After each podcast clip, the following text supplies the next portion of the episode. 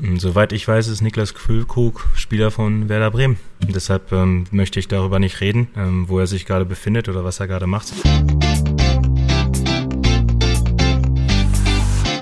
BVB Kompakt. Dein tägliches Update immer um 5. Ich bin mir sicher, Edin Terzic, der wusste während der Pressekonferenz gestern Mittag schon ganz genau, wo sich Niklas Füllkrug aufgehalten hat. Er wollte es nur noch nicht verraten.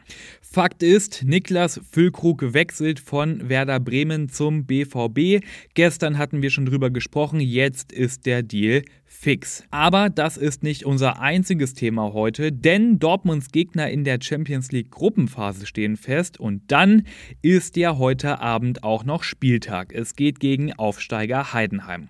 Wer fit ist, wer fehlt und wie Edin Terzic dieses Heimspiel heute Abend angehen kann, all das klären wir jetzt. Viel zu besprechen, also direkt los. Ich bin Luca Benincasa. Schön, dass ihr dabei seid. Dortmund hat einen neuen Star, einen neuen Stürmer. Niklas Füllkrug wechselt von Werder Bremen zum BVB. Jetzt in diesem Moment, wo ich den Podcast hier aufzeichne, hat der BVB den Transfer noch nicht offiziell verkündet. Das ist aber wirklich nur noch reine Formsache. Denn Füllkrug, der ist gestern schon in Dortmund gesichtet worden und hat im Knappschaftskrankenhaus seinen Medizincheck bestanden. Die exklusiven Bilder von Füllkrugs Ankunft, die findet ihr übrigens online bei uns unter Ruhrnachrichten nachrichten.de slash bvb. Klickt euch doch da gern mal rein. Nach dem Medizincheck, da ging es für Füllkrug dann Richtung Geschäftsstelle, rein durch den Hintereingang und da hat er dann schon die Mannschaft kennengelernt und auch seinen Vertrag beim BVB unterschrieben. Ja, Füllkrug unterschreibt für drei Jahre beim BVB und soll rund 6 Millionen Euro verdienen und die Ablöse, die liegt nach Information der Ruhrnachrichten bei 12 Millionen Euro plus 3 Millionen mögliche Boni. Ja, ein richtig großer Deal, den Sebastian Kehl da kurz vor Transferschluss eingetütet hat. Aber was denkt ihr? Bis zu 15 Millionen Euro für Füllkrug?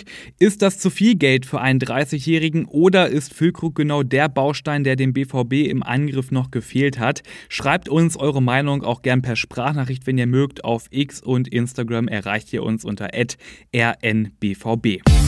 Tja, und bis heute Abend 18 Uhr ist das Transferfenster ja noch offen und wer weiß, vielleicht kommt ja noch jemand.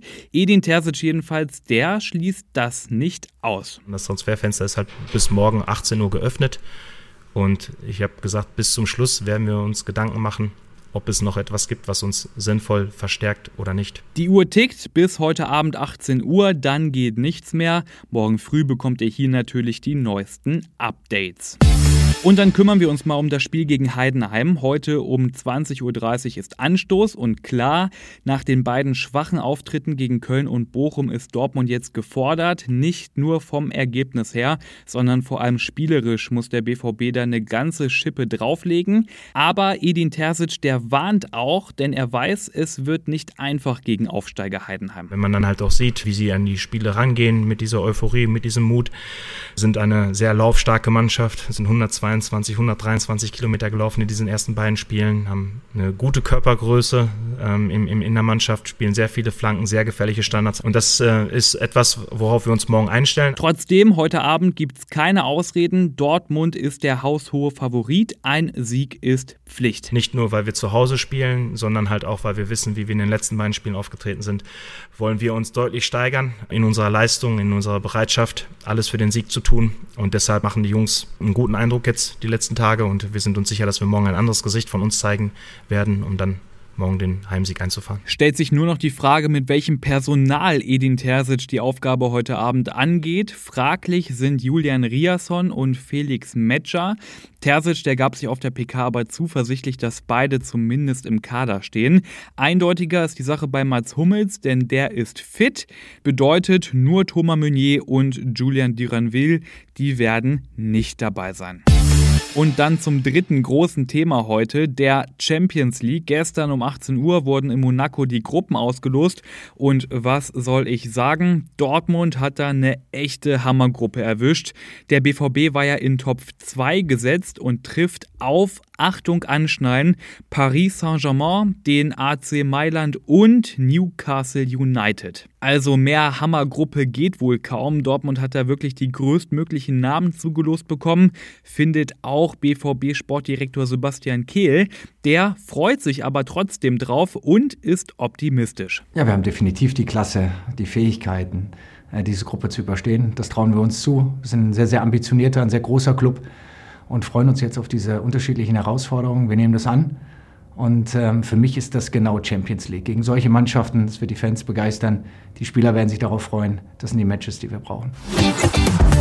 Und in diesem Sinne, das war's mit dieser Ausgabe BVB Kompakt. Lasst gerne Bewertung da und folgt dem Podcast in eurer App, weil dann verpasst ihr auch keine Episode mehr. Ich bin Luca Benincasa, wünsche euch heute Abend ein gutes Spiel und morgen früh bin ich hier wieder da für euch.